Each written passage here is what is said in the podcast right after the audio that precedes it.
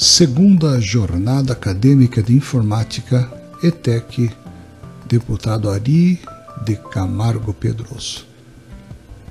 Segunda jornada traz como convidado especial, como uma participação especial, o professor Osório Arruda da ETEC de Tietê, geólogo, tecnólogo de formação, usuário das mídias educacionais e educação híbrida. Estaremos abordando nesta palestra que se intitula Os profissionais qualificados do pós-pandemia três temas fundamentais preparação funcional, mercado pós-pandemia, inovação das tecnologias de comunicações. Venha conosco, faça parte desta grande apresentação e deste grande evento.